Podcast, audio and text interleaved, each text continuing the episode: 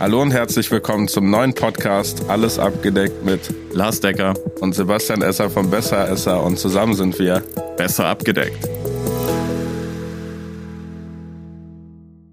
Hallo Sebastian. Hallo Lars, grüß Wie dich. geht es Ihnen? Ja, super und selber. Jetzt wieder fit. Sehr schön. Kehlkopf wieder gesund. Kehlkopf wieder gesund. Mandeln wieder gesund? Ja, alles wieder super. Wir waren ja am Wochenende noch meinen Geburtstag nachfeiern. Äh, Und überraschenderweise bin ich nicht krank. Mir geht's gut. Mir ging's sogar am Sonntag gut. Vielleicht war es Jägermeister, 56 Kräuter. Oh, ich habe keinen Jägermeister getrunken. Dann weiß ich es Ich nicht. trinke nur Wodka. Jägermeisterzeiten nee. sind vorbei. Ich hatte meinen Whisky. Damit war ich zufrieden. Ja, schön. Ja, wir wollten ja heute mal mh, so ein bisschen über die drei Säulen der Altersvorsorge sprechen. Äh, was es da so gibt. Was ist überhaupt die erste Säule, was die zweite, was die dritte. Für viele immer noch im Kopf mit den Schichten. Ähm, ja, dann würde ich sagen, Lars, du hast das erste Wort. Boah, wow. Ähm, ja, also eigentlich gehen wir jetzt das Altersvorsorgesystem, das offizielle Altersvorsorgesystem in Deutschland durch. Ähm, da haben wir schon, wie du gesagt hast, drei Säulen und drei Schichten. Viele denken immer, es gibt nur drei Schichten und die Säulen gibt's nicht mehr. Aber das Altersvorsorgesystem allgemein baut sich halt auf den drei Säulen auf. Und in der ersten Säule hat man quasi alles, was, man kann sagen, alles, was staatlich ist. Wie zum Beispiel die gesetzliche Rentenversicherung, wo die meisten einzahlen. Da sind die ähm, Versorgungswerke für die Kammerberufe oder die Ärzteberufe etc. drin. Das ist halt quasi so die erste Säule, die halt dadurch definiert wird. Ja, Künstlersozialkasse. Künstlersozialkasse. Und wie heißt das nochmal für die Bauern etc.? Ach, die, ähm, ja. Warte, ich habe ja einen schlauen Zettel. Ich vergesse es auch immer wieder bei den Bauern. Äh, Alterssicherung für Landwirte. Ja, genau. Die Beamtenversorgung für die Beamten, die Pension. Und das ist quasi die komplette erste Säule, wie quasi der staatliche Grundsicherung. So kann man es auch nennen, weil mehr ist es auch nicht. Die Grundsicherung halt fundiert. Ja. Die zweite Säule ist ja dann das ganze Betriebliche, also klassisch die betriebliche Altersvorsorge. Ähm, ja, geteilt in Pensionskassen, ähm, ganz normale betriebliche Altersvorsorge halt, also Direktversicherung. Die eigentlich die meisten haben. Ja. Was gibt's noch so? Pension, Fonds, Unterstützungskasse und Ja, die Direktzusage oder Leistungszusage. Stimmt. Ja. Ja, und dann gibt's die wunderschöne dritte Schicht. Die jeder Das ist haben wie bei sollte. einem Auflauf, ganz oben schmeckt immer am besten. Der gebackene Käse. Bist du eigentlich eher äh, Gemüselasagne oder Fleischlasagne? Schon Fleisch. Ja, das ist auch besser. Ähm, ja, genau, die dritte Schicht sollte, äh, die dritte Säule, jetzt vertue ich mich selber, die dritte Säule sollte wirklich jeder haben, weil da sind halt die privaten Rentenversicherungen drin, da ist die, ähm, die Riester-Rente mit drin, da ist die Rürup-Rente mit drin, da ist aber auch der Aktiensparplan, der ETF-Sparplan mit drin oder die Immobilien mit drin. Richtig. Und ohne diese dritte Säule würde ich behaupten, bringen die anderen beiden Säulen auch nicht viel. Richtig. Da wieder nicht zu, ver zu verwechseln, die Säulen und die Schicht. Ja. weil auf das Thema Schicht kommen wir gleich mal, dann versteht man das vielleicht auch mal. Ähm, ja, vielleicht soll man einfach direkt mal darauf springen. Ähm, die erste, erste Schicht heißt ja Basisversorgung und äh, wie der Name schon sagt, bildet es die Basis, heißt die gesetzliche Rentenversicherung oder alternativ zum Beispiel die Rürup oder auch Basisrente genannt, also jetzt von der Versicherung, dann auch die Künstlersozialkasse und die Bauernversicherung. Ja, also gerade ein ganz sensibles Thema. Ähm, ja, eigentlich ist die erste Schicht ist quasi die erste Säule Ja. plus die Rürup-Rente beziehungsweise Basisrente. Richtig. Vielleicht sollte man den Unterschied, also die das Alterssorgesystem ist in Säulen eingeteilt und die steuerliche Behandlung regeln dann die Schichten. Richtig. Also alles Ja, in der ersten Schicht ist steuerlich gleiche Behandlung. Und das äh, Bild bietet natürlich viele Vor-, aber auch Nachteile. Was würdest du denn sagen, sind so die größten Vorteile in der ersten Schicht? Also wenn wir jetzt auch mal die gesetzliche Rente nehmen oder die Rürup. Ja gut, gesetzliche Rente hat so viele Vorteile nicht, bis auf dass man dazu verpflichtet ist einzuzahlen, damit die Leute wirklich eine Grundsicherung im Alter haben. Früher war die jetzt bestimmt sehr, sehr gut. Heutzutage sollte man sich mehr groß drauf verlassen, dass da groß was kommt. Riesenvorteil gerade bei äh, der Rürup-Rente, bei der Basisrente, beides die gleiche Bezeichnung, ist halt einfach, dass man bis zu einem gewissen Hochbetrag, Höchstbetrag die Beiträge komplett steuerlich geltend machen kann mit seinem Steuersatz und das halt wieder zurückbekommt in der Steuererklärung. Gut, das bekomme ich in der gesetzlichen auch. Ja. Ich würde sagen, der größte Vorteil ist natürlich das Thema ETF-Portfolios oder generell Fonds, Ja, so, ja. dass ich ähm, ja nicht wie in der gesetzlichen Zahl, Zahl, Zahl und später mal Peanuts bekommen. Peanuts bekommen. ähm, das ist, glaube ich, ein Riesenvorteil. Ein Riesennachteil dann wiederum ist natürlich, ich kann es äh, nicht richtig vererben. Also ja schon, aber dann halt auch ganz normal wie die gesetzliche mit kleiner und großer Witwenrente ja. ähm, ähm, oder bei Kindern. Ähm, Waisenrente. Waisenrente, genau. Und dann ist das halt alles genauso wie bei der, bei der gesetzlichen Rente und hat halt auch da was das angeht, nicht so richtig Hand und Fuß, aber ich kann es halt äh, komplett anlegen, mache damit natürlich deutlich mehr Geld ja. Ähm, und habe dann später auch eine bessere Rente. Also wenn ich jetzt die Wahl hätte als Selbstständiger, muss man natürlich auch unterscheiden. Es gibt auch viele äh, Selbstständige, gerade Handwerkerberufen, die müssen eine gewisse Zeit da rein. Ja. Ähm, wahrscheinlich irgendwann auch mal wir. Also stand jetzt ja nicht, aber je nachdem, was die Politik dann noch für verrückte Sachen noch vorhat, kann ich mir vorstellen, dass es da irgendwann auch eine Pflicht gibt. Ich kann mir sogar vorstellen, dass vielleicht sogar für Beamte äh, irgendwann mal sowas kommen wird. Zumindest für nicht die jetzigen bestehenden, aber für die neuen, die kommen, da wird 100 Prozent noch irgendwas gemacht werden. Ähm, ja, also Fakt ist, man kann es anlegen, man bekommt später was gut raus, aber wenn ich versterbe, ist doof. Das kann man zur ersten Schicht sagen. ja, das stimmt. Ja, der ja. Vorteil ist da wirklich absetzbar und in ETFs investieren. Wenn es eine günstige und gute Rentenversicherung ist, weil das da die wenigsten sind. Ja, das stimmt wohl. Aber da wollen wir natürlich wieder keine Namen nennen. Ja, Hast du eigentlich am Wochenende hier äh, irgendwas von Jürgen Klopp gehört? Ach so, nee, das war nochmal krass. Was? nee, nee, ich wollte keine Gesellschaft. Ach so, ach so, meinst du das? Ah, gute Augenwink. Nein. Gar aber, nicht gerafft gerade. Ähm, ja, was würdest du denn sagen, wenn man jetzt natürlich so einen geilen Steuervorteil hat, dann bekommt man ja auch Geld wieder als Angestellter. Ähm, was würdest du denn sagen, sollte man denn sollte man dann das Geld in die zweite Schicht investieren? Was ist die zweite Schicht? Kann man ja ganz kurz erklären. Riester und betriebliche Altersvorsorge. Ja. ja. Ähm, also erstmal sollte man immer schauen, okay, wie hoch ist mein Einkommen, wie hoch ist mein Steuersatz und machen diese ersten beiden Schichten Sinn, gerade wenn man, um nochmal kurz auf die erste Schicht zurückzukommen, wenn man sowieso in die gesetzliche Rentenversicherung oder in die Pension einzahlt, macht dann eine Rüruprente zusätzlich Sinn, nur weil man die Steuervorteile hat, weil das allein sollte nicht ausschlaggebender Grund sein, um das abzuschließen. Für die meisten ist das weniger geeignet. Wenn ja, man für die, also es kommt halt drauf an, wie du schon sagst, auf den Verdienst. Wenn ich jetzt ähm, Gutverdiener bin, dann würde ich sagen, definitiv. Wenn ich Schlechtverdiener bin und ich sage, boah, mir ist es super wichtig, später eine garantierte Rente zu bekommen mit Summe X und ähm, ich möchte keine Einmalsumme ausgezahlt bekommen, dann würde ich sagen, auch okay. Würde ich vielleicht doch trotzdem eher zur privaten raten, aber dann ja. könnte man es noch verstehen, weil man muss ja auch sagen, es wurden schon sehr viele Rürup-Renten verkauft an, keine Ahnung, äh, Leute, die gerade frisch sogar. aus der Ausbildung sind, Studenten. Oder ein, ein Vertrieb macht das ja ganz gerne. So, und ähm, ja, worauf wolltest du jetzt hinaus? Ähm, das ist die Frage, ist, macht das also macht generell zusätzlich Sinn? Genau, und dann die gleiche Frage sollte man halt stellen in der zweiten Schicht, wo die Riester-Rente ist, als auch die betriebliche. Richtig. Aber da kann ich schon mal sagen, weil darauf wollte ich eigentlich hinaus. äh, wenn die erste Schicht nichts für mich ist, dann könnte die zweite was sein. Ist die zweite Schicht nichts für mich, dann könnte die erste was sein. Ich glaube, es wäre relativ dumm, äh, eine Rürup zu haben, weil ich riesen Kohle verdiene und mir dann nochmal eine Riester-Rente. Ja, Riester ist allgemein so eine. Kennst meine Meinung ja. zu einer Riester? Ja, also es, aber für Leute, die viele Kinder haben und nicht so viel verdienen, gerade Hausfrauen oder, oder auch ja. Hausmänner, äh, kann das Ganze schon Sinn machen. Dann ja, also wenn du ähm, wenig verdienst und mindestens zwei Kinder hast, kann es schon durchaus sinnvoll sein. Ja. Aber ähm, ansonsten die Riester-Rente kannst du halt zu 2100 Euro Steuer, kriegst du steuerliche Förderung, entweder ja. per Zulagen oder steuerliche Absetzbarkeit. Ähm, aber die ist halt maximal und flexibel? Ja, und Kacke in der Rendite. Ja, gut. weil, weil man die nicht in ETFs investieren kann, wenn nur halt zu einem kleinen Prozent. Wenn zu einem kleinen Anteil. Und weil? Weil die zweite Schicht quasi ein, ah, wie sage ich das, äh, bildlich, ein düsteres Schloss über diese zweite Schicht herrscht, die der schlaue, die schlaue Politik vorgegeben hat, so eine sogenannte hundertprozentige Beitragsgarantie. Das bedeutet, die Versicherer müssen zum ähm, Ablauf der Versicherung, also quasi wenn du in Rente gehst, garantieren, dass deine Beiträge zu 100 Prozent mindestens da sind. Was ja, wenn man normalerweise auf 30, 40 Jahre an der Börse investiert, automatisch der Fall ist. Ja, aber man kann es nicht garantieren. Genau, man kann es nicht Problem. per Definition garantieren und dann darf die Versicherung nicht einen großen Teil an der Börse investieren, was die Rendite maximal nach unten katapultiert.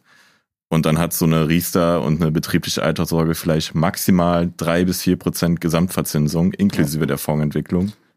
Minuskosten, Minusinflation, Minusversteuerung im Alter bei der Riester, Minusversteuerung und Sozialversicherungsabzüge, die man bei der betrieblichen Rente hat im Alter. Und dann bist du wieder beim Nullsummenspiel. Das dann macht ist das schon wieder was, wenig Sinn. Was mich echt ankotzt draußen, wenn die Leute beraten werden. Ähm, ich sag mal, wenn du jetzt eine betriebliche Altersvorsorge, erstmal ist die Pflicht an alle da draußen, ja, weil ich habe letztes Mal schon wieder mitbekommen von einer Kundin, ja, mein Arbeitgeber zahlt das nicht, die wollen das nicht zahlen. Das ist Pflicht. die wollen das nicht, ja? als wenn die eine also, Wahl hätten. Es gibt kein Ja oder Nein. Das ist gesetzlich verankert. Sie müssen es anbieten. Punkt. Sie dürfen euch vorschreiben, wo ihr es zu machen habt, Stand heute. Aber sie dürfen nicht sagen, äh, wir bieten das nicht an. Das ist vielleicht schon mal ganz wichtig zu sagen. Dass die Arbeitgeber immer noch nicht wissen, dass sie eine Betriebsrente anbieten ja, gut. Ist auch eine große Firma tatsächlich. Deswegen hat es mich auch gewundert, aber sie hat extra nochmal nachgefragt. Also schon, schon krass. Äh, also weit über 50 Mitarbeiter. Das bedeutet für mich schon, dass man sowas wissen sollte.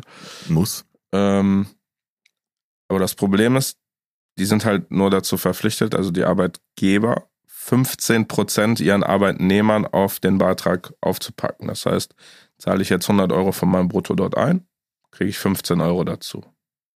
Ist jetzt ja, in erster Linie nicht mehr so viel. Problem ist, 20 Prozent spart der Arbeitgeber sich schon alleine an den ganzen Steuern, Sozialabgaben etc. im Schnitt. Das heißt also, er gönnt sich sogar noch 5 Prozent für die eigene Tasche.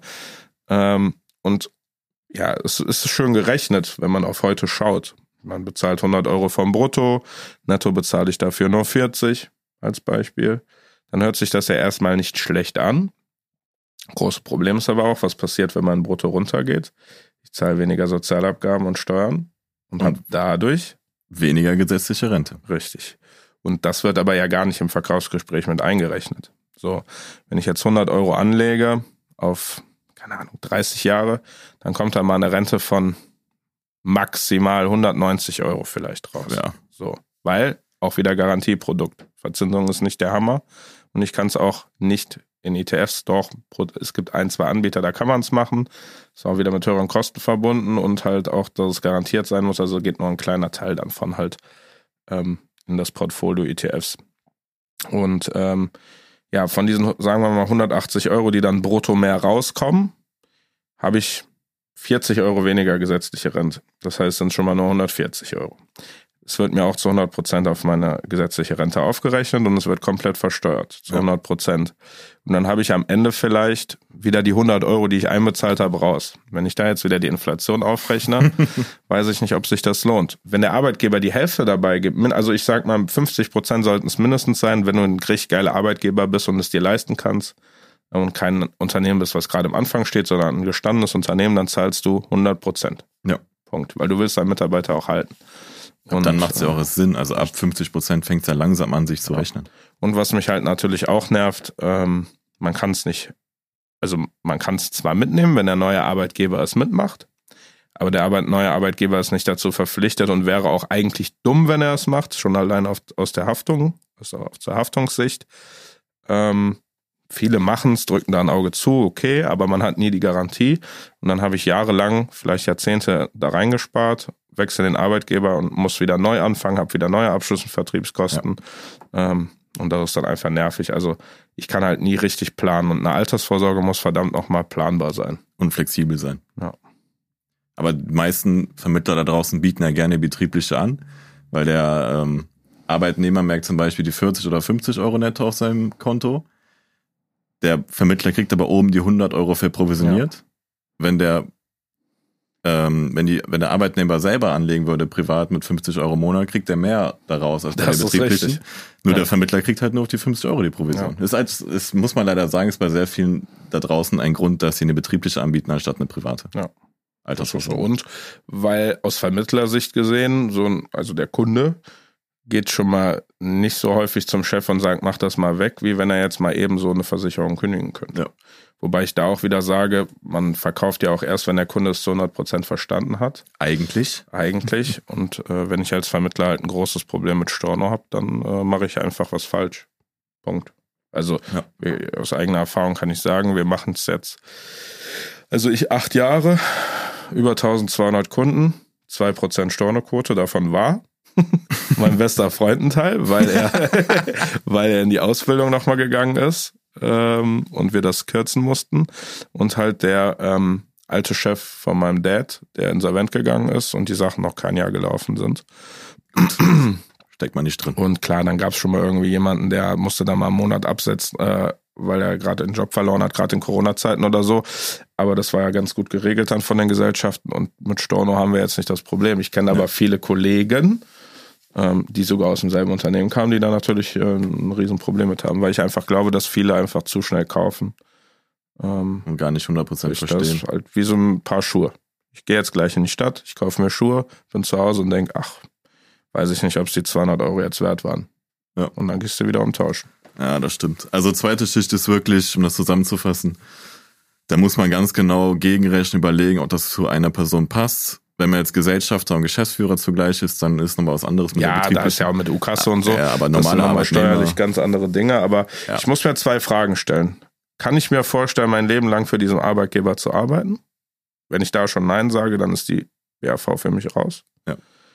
Und äh, wie viel gibt der Arbeitgeber mir dazu und schätzt er wirklich meine Arbeit? Und mit 15 Prozent schätzt er gar nichts. Nee, da muss der Arbeitgeber mindestens 50 Prozent machen und der Vertrag muss ein ETF-Vertrag sein. Es gibt da viele, die einfach nur klassische machen. Ja, gut. Ja. Wenn ich jetzt einen Rahmenvertrag habe mit einer, keine Ahnung, kann man da nehmen mit einer Ergo, die im Grunde genommen auch eine gute BAV hat, aber die haben kein ETF-Portfolio. Ja, gut. Die, ja, das wäre, ja, du hast recht. Aber ja, wenn der Arbeitgeber es komplett zahlt, dann ist es eigentlich auch scheißegal. Und ja. wenn die in Bananen investieren, ist es eh geschenkt. ja, und bei der Riester, ich sage jetzt einfach mal eine Faustformel, wenn man 2000 netto aufwärts verdient, bringt der Riester gar nichts. Außer ich habe halt viele Kinder. Außer du hast viele Kinder. Wenn ich jetzt äh, 2000 netto verdiene und ich habe aber fünf Kids zu Hause rumrennen und habe halt nur den Sockelbeitrag, dann ist okay. Dann ist okay, ja. Aber das haben wir die wenigsten. Ja. Ja, und dann sind wir schon in der dritten Schicht wo es steuerlich auch, bitte? wo es Spaß macht. Wo es Spaß macht, wo es steuerlich eigentlich auch am interessantesten ist, wenn man es in der Gesamtbetrachtung mal ansieht oder sich anschaut und wo man auch die Flexibilität hat, die man so in den heutigen, heutigen Jahren, heutigen Generationen auch braucht. Ja. Dann, äh, ja, was ist die dritte Schicht? Private Altersvorsorge. Gibt es auch verschiedene Möglichkeiten. Ich genau. kann äh, in Fonds investieren, ich kann ETF investieren, ich kann es sicher verzinsen lassen. Ähm, ob das jetzt so viel Sinn macht, sei wieder dahingestellt, aber es verkaufen immer noch genügend Menschen. Ja. Ähm, ETF-Rentenversicherung, ja. vermietete Immobilien. Ja. Und wenn man sich quasi auf die Rentenversicherung steuerlich schaut, kannst du heute nicht steuerlich Geld machen. Dafür hast du im Alter enormen Steuervorteil. Ähm, ETF-Sparplan kannst du heute nicht steuerlich Geld machen, hast aber auch einen Steuervorteil bei der Auszahlung. Jetzt nicht so wie bei einer ETF-Rentenversicherung, aber bei gegenüber einer Riester-Rente, betriebliche oder Rürup-Rente hast du einen Steuervorteil bei Auszahlung. Also man muss ja ganz klar dazu sagen, das Thema hatten wir ja schon öfter, so ein Depot schlägt ja theoretisch auf dem Papier so eine Altersvorsorge immer. Ja. Ungefähr 20, 30.000 Euro würde je man jetzt Dingens, ja. je nach, also wenn, wenn wir jetzt von einem sehr günstigen Anbieter reden. Ja. Ähm, Oft wird aber ja gar nicht dort mit einkalkuliert, was ist, wenn ich meine Fonds oder die ETFs mal wechsle, beziehungsweise investiere ich überhaupt wirklich nur in ETFs oder habe ich auch Fonds oder Einzelaktien dabei? Ja. Und äh, wie oft wechsle ich das Ganze? Und dann sieht die Welt auch schon wieder ein bisschen anders aus. Unterm Strich würde ich sagen, kommt es ganz oft auf plus minus 2, 3, 4, 5, 6.000 Euro, vielleicht auch 10. Ähm, und dann ist die Frage, okay, wo habe ich mehr also was ist einfacher, mal kurz an mein Depot zu gehen, um mich daran zu bedienen, oder mir den Aufwand zu machen, der Versicherung zu schreiben, die müssen das Geld überweisen, bis ich das Geld habe. Vergehen zwei, drei Wochen, gehe ich da wirklich so oft dran, wie wenn ich es jetzt einfach auf dem Depot habe. Mit Trade Republic jetzt einfacher als denn je. Ich habe eine Bankkarte und hebe es mir einfach ab. Ja. Und ähm, die Frage sollte man sich stellen. Und dann ist es ja auch Stand heute so, dass ich ja nur Kapitalertragssteuer habe. Was ist, wenn es geändert wird auf den persönlichen Steuersatz? Das ist vielleicht so ein Thema für dich, da kennst du dich nochmal um einiges besser aus, aber das könnte ja auch passieren. Und dann sieht die Welt schon wieder ganz, ganz anders. Also wenn die das ändern, dann ist es so, das hat mir zum Beispiel bis 2009 war, gab es keine Kapitalertragssteuer. Das war dann, was man äh, schon versteuert hat, das Geld wird in der Börse investiert und es bleibt netto und man muss nicht zusätzlich versteuern. Danke Staat. Ähm, seit 2009 gibt es die Kapitalertragssteuer, man muss auf die Gewinne halt die Kapitalertragssteuer zahlen, das ist 25% plus Soli oder Kirsche.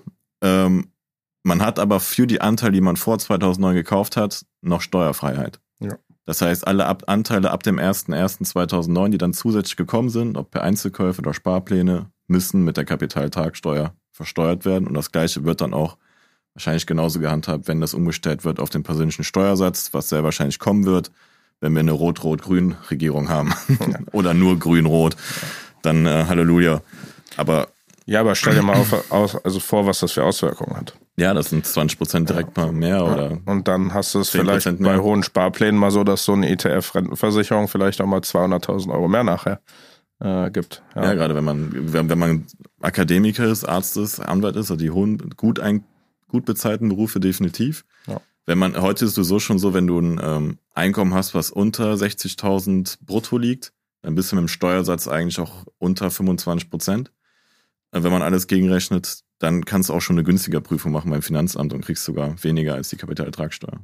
Wissen Ja. auch viele nicht. Ja. Ja. Aber ansonsten hat man, wenn man jetzt in Aktien investiert, zahlst du 25% plus Soli. Wenn du in ETFs investierst, und das sind Aktien-ETFs, zahlst du roundabout 18,5 bis 19% Steuern darauf auf die Gewinne und hast eine günstige ETF-Rentenversicherung, sind es je nach Steuersatz, wir sehen jetzt mal 30% an, nur 12%, die man zahlen muss. Und bei der lebenslangen Rente sogar nur 5%. ja, richtig. Und das ist halt der enorme Steuervorteil, den man hat. Und da muss man natürlich auch nochmal dann wirklich unterscheiden zwischen den Anbietern. Ja, da gibt's nur drei, es gibt, vier. Äh, ja, drei, vier würde ich so unterschreiben. Und ähm, es gibt ja dann noch das Thema Netto-Policen, also mit Ja. Honorar, was ich ein super Thema finde. Aber auch da muss man sagen, es gibt bessere Bruttotarife als Nettotarife. Auch selbst da muss ich aufpassen. Das heißt, es kann mir im Worst Case sogar passieren, dass ich ein Honorar entrichte und nachher schlechter dastehe Leider als ja. mit der Bruttopolice. Ja. Also da bitte auch Augen auf. Ähm, Ja, es glaube ich gibt wirklich nur so zwei, drei, sagen wir mal vier Bruttopolisen, wo man eine Provision bezahlt, die gut sind. Da sagen wir jetzt besser keine Namen. Und bei der, wenn man Honorar zeigt, gibt es wahrscheinlich auch noch so vielleicht vier, fünf. Und wenn man da, wenn man die Nettotarife sogar macht und da den richtigen auswählt und wirklich einfach mal knallhart durchzieht, dann bist du sogar besser als ein Depot richtig. nach Steuern. Wobei ich aber auch da sagen würde, es kommt halt da auch wieder aufs Einkommen an. Also ja, ja, das sowieso. Ähm, warum sollte ich jetzt, ähm, klar, ich habe aus der Nettopolice nachher mehr. Sagen wir mal, ich habe am Ende der Laufzeit X mehr. 40.000. 40.000. Das ist ein guter Wert. So. Ich bekomme beim, bei der privaten Altersvorsorge 420 ausgezahlt in der Brutto und 460 in der Nettopolice. Ja. Aber ich habe trotzdem 420.000 mehr, als wenn ich nichts angelegt hätte. Ja. Und ich habe auch mit den 420.000 Euro deutlich mehr als das Geld, was ich investiert habe. Ja. Und ähm, für den Normalverdiener würde ich sagen, muss keine Nettopolice sein. Ja. Für den sehr Gutverdiener würde ich sagen, ist so eine Nettopolice Grundvoraussetzung. Es kommt immer darauf an, wie viel Honorar kannst du dir auch leisten und macht es Ja. für dich auch Sinn. Und umso mehr man verdient, desto mehr kommt ja wieder dieser Spread ja auch größer zwischen Netto und Brutto. Aber ähm, ja, wenn man die drei, vier sehr guten Bruttopolicen macht oder halt die Nettopolice, Hauptsache man macht es. Aber es gibt auch wirklich nur drei, vier gute Bruttopolicen, wo man sagt, Stimmt. okay, mach es da. Und äh, zu 90 Prozent aller Policen, die ich so auf dem Tisch habe, sind sie nicht dort. Ja. Und auch von vielen angeblichen Maklern draußen, also Strukturmaklern, äh, werden auch nicht diese Produkte verkauft, obwohl die ja so unabhängig sind. Angeblich. Ja, also klar, wenn ich natürlich nachher einen Wettbewerb habe, wo es heißt, da wer jetzt die meisten Riester-Renten der Firma X verkauft, bekommt nochmal eine Reise, pff, dann weiß ich nicht, wie bedarfsgerecht das noch ist. ja. Und auch steuerlich muss man auch sagen, wenn man darauf die Schichten wieder zurückkommt, die dritte Schicht bei der privaten Altersvorsorge. Du hast, wenn du alles zusammen betrachtest, mehr Steuervorteile als bei einer Riester, mehr Steuervorteile als bei der betrieblichen Altersvorsorge und mehr Steuervorteile als bei einer Rürup oder Basisrente. Was viele aber auch draußen nicht sagen. Also es gibt viele Kunden, die zu mir sagen, hey, also ich stelle mir die Frage mal so, ist es dir wichtig, heute einen steuerlichen Vorteil zu haben und dafür später keinen? Ja. Oder ist es dir wichtig, später einen zu haben, wo du generell wahrscheinlich weniger Geld haben wirst als heute, aber dafür heute keinen? Und die meisten sagen später. Es gibt aber auch viele, die dann sagen, ja, ich weiß ja nicht, wie mein Leben verläuft, wie alt ich werde, mir ist heute wichtiger. Okay, dann machen wir halt eine Rürup. Wenn es für dich okay ist, dass du vorher nicht an dein Kapital kannst und es man halt die monatlich verrennt, also ne, natürlich aufgeklärt vorher ähm, und re reinvestieren dann einfach den Steuervorteil nochmal in eine private, dann ist auch okay. Aber ähm, ja, es gibt halt keine Pauschalberatung bei uns. Nee, das sollte es nie geben. Aber muss den Steuervorteil dann bitte, wenn man eine Rürup-Rente machst, auch in eine private Alterssorge investieren oder in eine vermietete Immobilie oder einen ETF-Sparplan. Aber nicht bitte zurück in die Rürup-Rente. Ja. Und bitte, bitte, bitte nicht in irgendwelche Goldvertriebe, die, die einem da noch 2000 Euro aus der Tasche latzen, weil man kann auch einfach so zum Goldhändler und sich Gold kaufen, das ist ein Tresor. Aber vielleicht einen Bausparvertrag Ja. investieren, das wäre doch ja, super. Das wär, Direkt also ich, also Geldvernichtung. ich habe letztens, also das tut mir ganz doll leid für, für eine Arbeitskollegin von mir. Äh, da war eine gute Freundin, die eigentlich Kundin war von uns, ähm, auf so einem Goldsparplantag. hm. Und ähm, Abbruch. ja, ist jetzt super in Lauf mit Gold und Gold würde ja auch mehr Gewinne machen als ETFs und man muss Stimmt es ja nach einem Jahr nicht versteuern und äh, ja, dann haben wir da mal so einen Chart nebengelegt. Ja. Aber äh, ja, das war schon krass. Scheinbar krasse Hirnwäsche. Und ähm, ja, 2000 Euro dafür, dass ich mir Gold kaufen kann, dann kann ich auch zu. Dann gehe ich zum Goldhändler, dann gehe ich von dem vom Trödeltrupp, der hat einen Gladbach, hat, der hat einen Goldladen, Nur dann kaufe ich Bares mir da was. Ja. Ja. Aber was auch noch in die dritte Schicht gehört, was viele gar nicht so am Schirm haben und für viele mega interessant ist, sind die vermieteten Immobilien mit enormen Steuervorteilen heute, aber auch später, wenn man verkauft. Richtig. Your turn. Weil da habe ich natürlich ein Riesenpotenzial, äh, mir ein, ja, ein krasses Volumen an, an, an Geld aufzubauen, Vermögen. An Vermögen. Ich äh, kann es nach zehn Jahren, wenn ich es vermiete, äh, steuerfrei verkaufen, was auch ein Riesenhebel ist. Ja. Womit Äh, kann man das? Ansonsten, bis auf Krypto. Ja, und Gold. Halt ja, aber einem Gold Jahr sehe ich halt jetzt Frist. nicht. Ja. Ähm, ich finde Gold auch jetzt gar nicht so schlimm. Also wenn ich jetzt zu viel Kohle auf dem Konto habe und ich will es inflationär anlegen, dann kann ich mir auch ein bisschen Gold nebenbei packen. Also Es war jetzt nur bezogen auf diese Sparplan, äh, ja. Sparpläne, wo ich ja nicht mal Gold habe.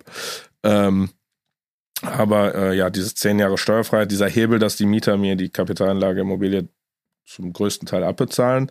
Ich muss aber trotzdem aufpassen, dass ich ein verdammt nochmal seriöses Unternehmen finde. Ja. Also die meisten gehen entweder raus auf eigener Faust, kaufen sich irgendeinen Müll und sagen nachher, boah, Immobilien funktioniert nicht, so eine Scheiße, ich stecke da nur Kohle rein, habe keine Rendite, nichts, ja selber schuld. Äh, ich niemals auf eigene Faust Leute, die empfehlen. für ihre erste Immobilie und da haben manche Glück und viele aber leider Pech, sich direkt ein Mehrfamilienhaus kaufen Na, und dann merken, dass das eigentlich nochmal ein Vollzeitjob ist. Mehrfamilienhaus am Anfang. mein erstes Auto wird ein Ferrari. So, dann, dann, wenn ich jetzt sage, okay, ich gehe mit einem Vertrieb, dann muss ich wieder einen Vertrieb finden, der seriöse Aufteiler hat Ja. und nicht solche Aufteiler, die dann nach zwei, drei Jahren pleite sind. Ja, da können wir äh, Ein Liedchen von ein singen. Liedchen von singen. Gott sei Dank nie gemacht. Richtig, aber es gibt genug Leute, die es getan haben. Was die Immobilie an sich jetzt zwar nicht schlecht gemacht hat, das muss man auch sagen, also Ja. die Immos waren gut, aber jetzt alles pleite, die Kunden warten auf ihre Gelder. Ähm, sowas darf natürlich nicht passieren.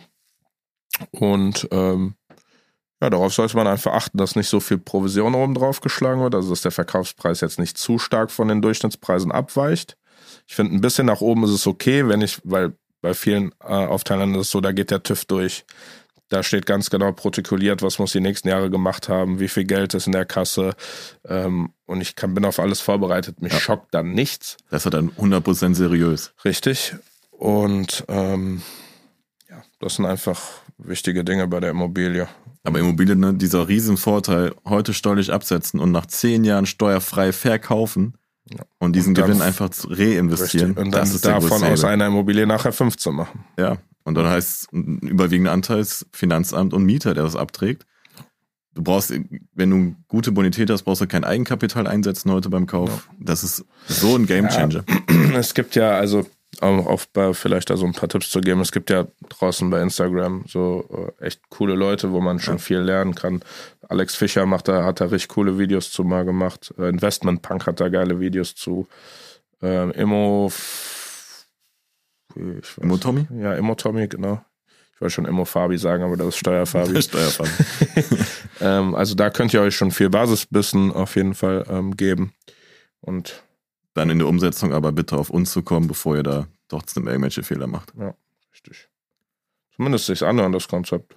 Ja, Also ich habe noch keinen gehabt, der gesagt hat, boah, das, was ihr macht, ist aber scheiße. ja, das stimmt. Von daher.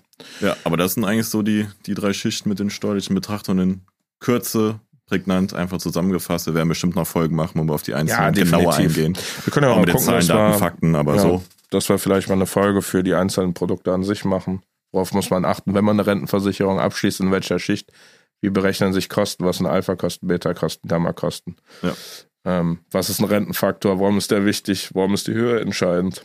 Und was wiederum bei einer Riester wichtig, was da wichtig. Richtig, das, das können wir dann nochmal machen. Aber so an sich habt ihr jetzt vielleicht mal Ein eine Umriss. generelle Übersicht und ähm, ja, dann würde ich sagen, hatten wir eine coole Folge und dann wir uns beim nächsten Mal wieder, Lars. Knackige 30 Minuten, wir sind wie eine Sitcom. Alles So, klar. in diesem Dann Sinne, San Francisco. Tschüsseldorf.